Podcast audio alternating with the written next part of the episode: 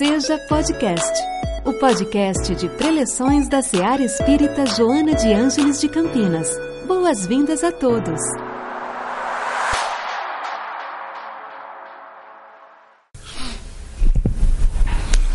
Boa noite.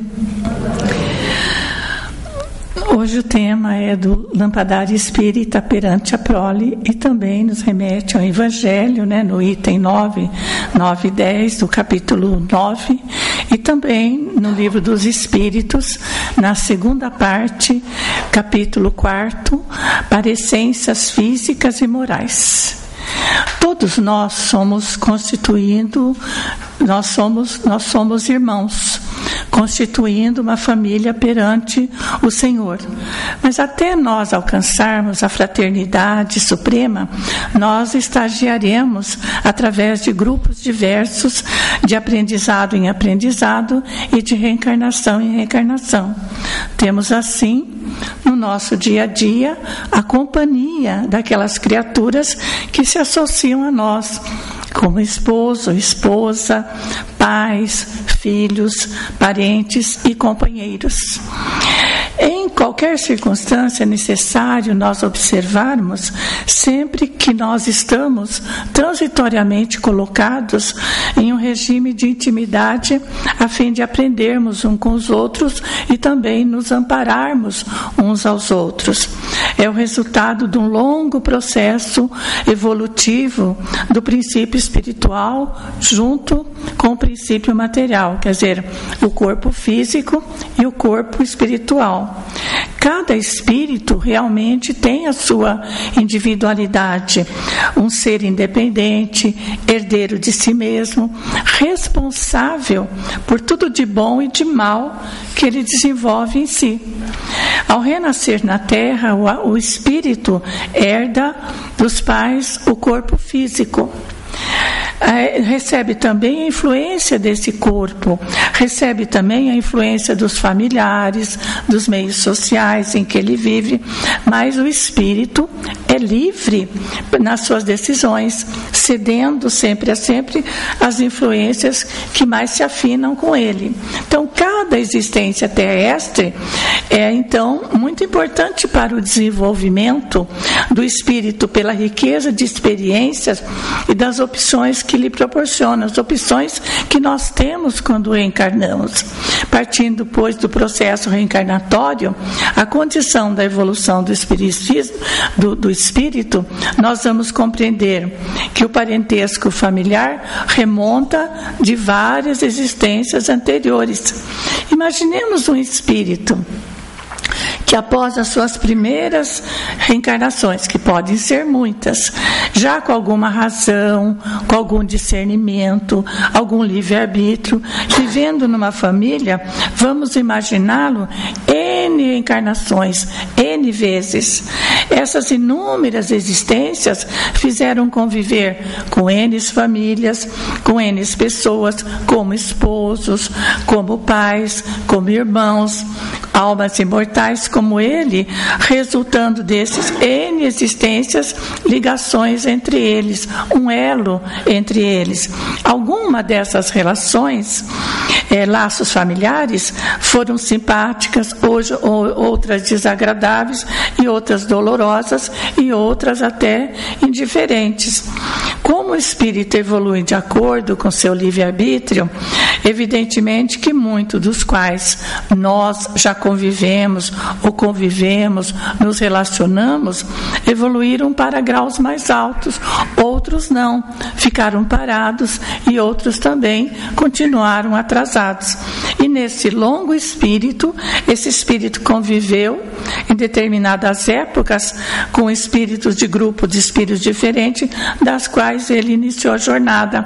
Nós possamos ter convivido com espíritos que não estão encarnados conosco agora e convivendo com espírito que estejam já encarnados em outras encarnações. Assim, a nossa família atual pode não ter nada a ver com as famílias com as quais nós convivemos no passado distante ou ou mesmo num passado próximo. Talvez até nós podemos estar junto com alguns espíritos, mas todos, todos juntos nós não vamos estar. Temos que pensar no objetivo da nossa caminhada, como consequência da nossa etapa evolutiva, o que estamos vivendo. Se nós estamos vivendo amar o próximo como a nós mesmos, a expressão moral da perfeição a ser conquistada quando nós estamos reencarnados. Podemos perceber o quanto é necessário convivermos com pessoas dos grupos que nós estamos convivendo, que nos proporcionam condições variadas de aprendizado, de desenvolvimento. Por que, que nós estamos reencarnados? Para que nós possamos aprender, para que nós possamos desenvolver o nosso conhecimento, mas também a nossa conscientização do que é que nós estamos fazendo. Então, compreendemos também que a nossa família atual pode não ser parte da nossa família espiritual, de todas as pessoas com as quais convivemos, com, mas com os quais nós estabelecemos laços de afeição. A família, no sentido espiritual, é constituída de espíritos que mantêm laços espirituais antes, durante, após as reencarnações, mesmo estando em plano diferente plano físico e plano espiritual a família espiritual também se dilata, porque à medida que nós vamos reencarnando com outros espíritos, nós vamos ampliando a nossa afeição, nós ampliando a nossa família espiritual. Então nós percebemos que cada reencarnação vai proporcionar condições de aperfeiçoamento, de equilíbrio, de afeição, que vai ampliar a nossa família espiritual, da qual podemos perceber alguns elementos no nosso lar, nos nossos amigos. Às vezes a gente encontra pessoas que a gente conhece há pouco tempo e a gente tem uma afeição muito grande, tem uma afinidade muito grande. São espíritos que já conviveram conosco em outras encarnações. Portanto, a constituição da família não é resultado de um acidente biológico, não, mas uma programação que lhe precede a estrutura física e social as soberanas leis da vida estabelecem os códigos que se expressam automaticamente conforme vão aparecendo as circunstâncias, obedecendo padrões de comportamentos que determinam as ocorrências no nosso processo evolutivo como um todo. Nós estamos aqui para nos evoluir. Deixamos o plano espiritual, estamos aqui transitoriamente no plano físico. Os pais, por isso mesmo, não são seres fortuitos que aparecem na frente da prole descomprometido com espiritualmente. São pilotos de pilotos da instituição doméstica, dos quais sobre os quais se, se constrói os grupos consanguíneos de afetividade. Mesmo quando aparentemente emprestam moléculas físicas para o renascimento dos espíritos, encontram-se sob a jurisdição da providência divina, que jamais improvisa ou experimenta surpresas que são inadequadas ao equilíbrio cósmico. Os filhos, por sua vez, renascem através daqueles com os quais têm compromissos morais, tantos de se ajudarem mutuamente, quanto para unir a família. Esse raciocínio leva à compreensão da importância da família consanguínea. Essa família reúne não somente espíritos harmoniosos pela afeição, pelo interesse comum, mas como também reúne espíritos ligados por sentimentos negativos, adversários, para que a convivência cotidiana, é, através das lutas, das alegrias, das tristezas, se faça a harmonização e amplie a sublimação desses sentimentos amorosos, transformando esse relacionamento difícil em relacionamentos agradáveis. Em relação aos filhos, os filhos, antes de serem os filhos de seus pais terrenos, já eram filhos de Deus, cujo amor é infinito para todos nós. A carne procede da carne, mas o espírito não. O espírito procede do, do espírito que vem ao plano físico para evoluir. Qual é o nosso objetivo? Estarmos reencarnados. É a nossa evolução, é habitarmos cada dia mundos melhores, né? E esse é o fato do espírito renascer nesta ou naquela família, obedecendo um planejamento que foi cuidadosamente eh, planejado no plano espiritual. Ele pode renascer numa determinada família para questões de afinidade, para a realização de, em conjunto de, cresci, de crescimento, de desenvolvimento, como pode ocorrer o nascimento de espíritos inimigos que prejudicaram ou foram prejudicados no passado e ainda conservando ódio de vingança, desejo de vingança que eles trazem consigo. Reencarnam nos lares das vítimas ou algozes do passado exatamente para tentarem uma reconciliação, para desfazer a inimizade, para acabar com essas desavenças que impedem o progresso espiritual.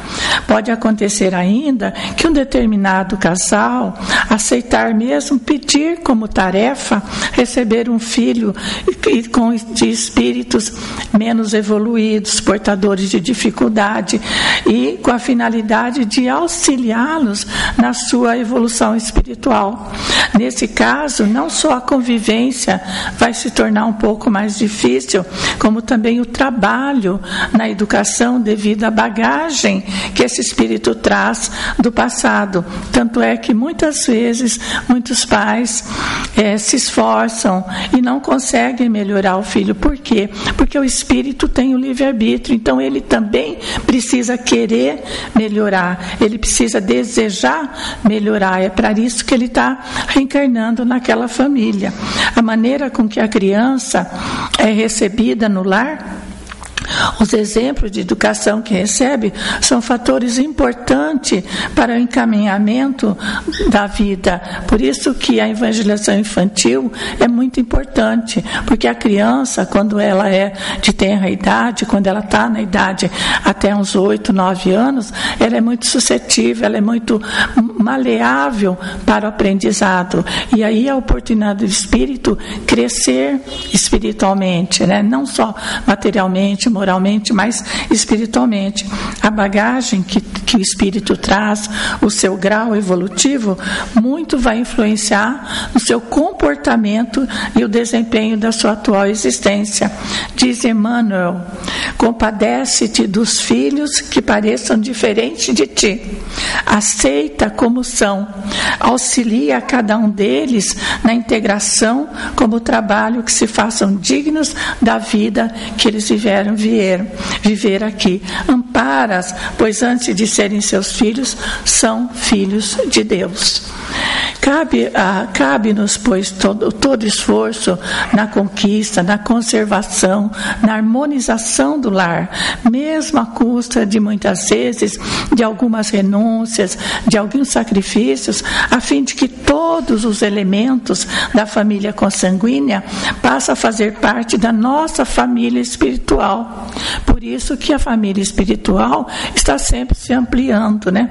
Então conta-nos no livro Bem-aventurado e simples de Valdo Vieira, psicografado pelo espírito, pelo, pelo psicografado pelo Valdo Vieira, pelo, pelo espírito Valério, que o, o rapaz era filho de um casal e era filho único. Criado com muito amor, com muito carinho, porém com uma disciplina. E ele se queixava que ele não tinha liberdade, que ele queria sair de casa, mas ele ainda era menor, então ele sempre revoltado, sempre acusando os pais. E quando ele completou 18 anos, ele fugiu de casa, foi embora, largou os pais, foi para um outro lugar, adotou um novo nome, não queria nem ter o nome dos pais. E assim ele ele viveu a vida, casou-se e, quando casou-se, teve um casal de filhos, um menino e uma menina, e ficou apaixonado pelos filhos, tinha muito carinho, muito amor por eles, e era um, um amor muito ilimitado aquele amor que ele tinha pelos filhos. E na idade madura, ele desencarnou. Quando, guardando ainda profunda mágoa, porque ele falava para as pessoas que ele era órfão, que ele não tinha paz, que ele era órfão. E ele desencarnou na idade madura, sempre revoltado, sempre acusando os pais, né? cultivando o amor pelos filhos, mas a revolta contra os pais. E ao chegar no plano espiritual, entretanto, ele soube que seus filhos eram seus próprios pais renascidos depois de haverem desencarnado em razão da dor que o levara com a fuga do filho.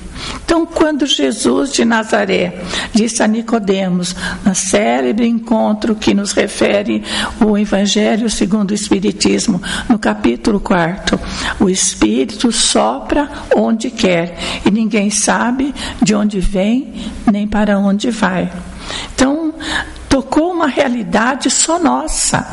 Criança que nasce através de nós, não sabemos de onde vem e nem para onde vai quando deixar a sua roupagem terrena. O que sabemos é que viemos do mundo espiritual e para lá nós voltaremos, provando assim a pré-existência da alma e da pluralidade das existências.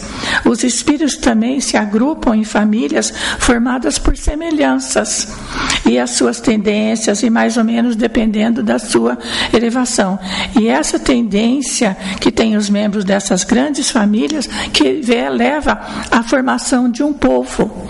Por isso que nós temos as características de um povo aqui, do outro povo ali, são espíritos que se agrupam e nascem num, num, num determinado, formando um determinado tipo de povo, né? A tendência que tem os membros de formarem então uma grande família. O espírito bom e caridoso, ele não vai reencarnar num planeta grosseiro, a não ser que ele venha numa missão. Aí ele reencarna para servir de exemplo, para ajudar, para preparar para o crescimento daquele povo. Encarnados ou não, somos todos nós espíritos criados por Deus. Portanto, somos todos nós irmãos. No espaço, os espíritos que formam famílias se entrelaçam pela afeição, pela simpatia e consideram-se ditosos por se encontrarem um com os outros. São espíritos afins que formam a família espiritual. Quando um reencarna e o outro não, eles continuam unidos pelo pensamento e os que estão na espiritualidade velam por aqueles que reencarnaram. Como vimos, a nossa verdadeira verdadeira família é a espiritual, mas nós necessitamos da reencarnação da família sanguínea, da família terrena, para o nosso aprimoramento. O Espiritismo tem uma programação para a Terra de elevá-la à hierarquia de mundos melhores. Como diz Francisco Cândido Xavier no seu livro As Leis do Amor, ninguém possui sem razão aquele laço parentesco de vez que o acaso não existe existe na obra da criação. Então, laços da família para o espírito, além das funções terrenas, que é de nosso conhecimento, é também há uma ligação maior, é a ligação espiritual que nós temos. O lar é a primeira escola para nossa reabilitação, para o nosso reajuste. Então, o nosso lar, os nossos familiares, os nossos amigos, mesmo aqueles com os quais não temos um bom relacionamento. É o ponto bendito do universo em que é possível exercermos todas as formas de paciência, de amor, de compreensão para conosco e para com os outros. Então, fazendo, façamos uma reflexão. Como está sendo a minha reencarnação? Como está sendo a minha família, né? Estou tendo paciência com aquela pessoa que conta a história muitas vezes, né? Estou estou eh, caminhando para o meu crescimento espiritual, estou lendo o Evangelho, estou. Não tendo só o conhecimento, mas tendo a conscientização que nós somos espíritos eternos e que estamos aqui para aprender um pouco mais e ter o nosso desenvolvimento espiritual. Que Jesus nos dê a sua paz. Em nossa célula de amor, sua presença é sempre bem-vinda. Acompanhe também nossas atividades nas redes sociais. Acesse arroba seja CPS. Afinal, sua participação faz a SEAR acontecer.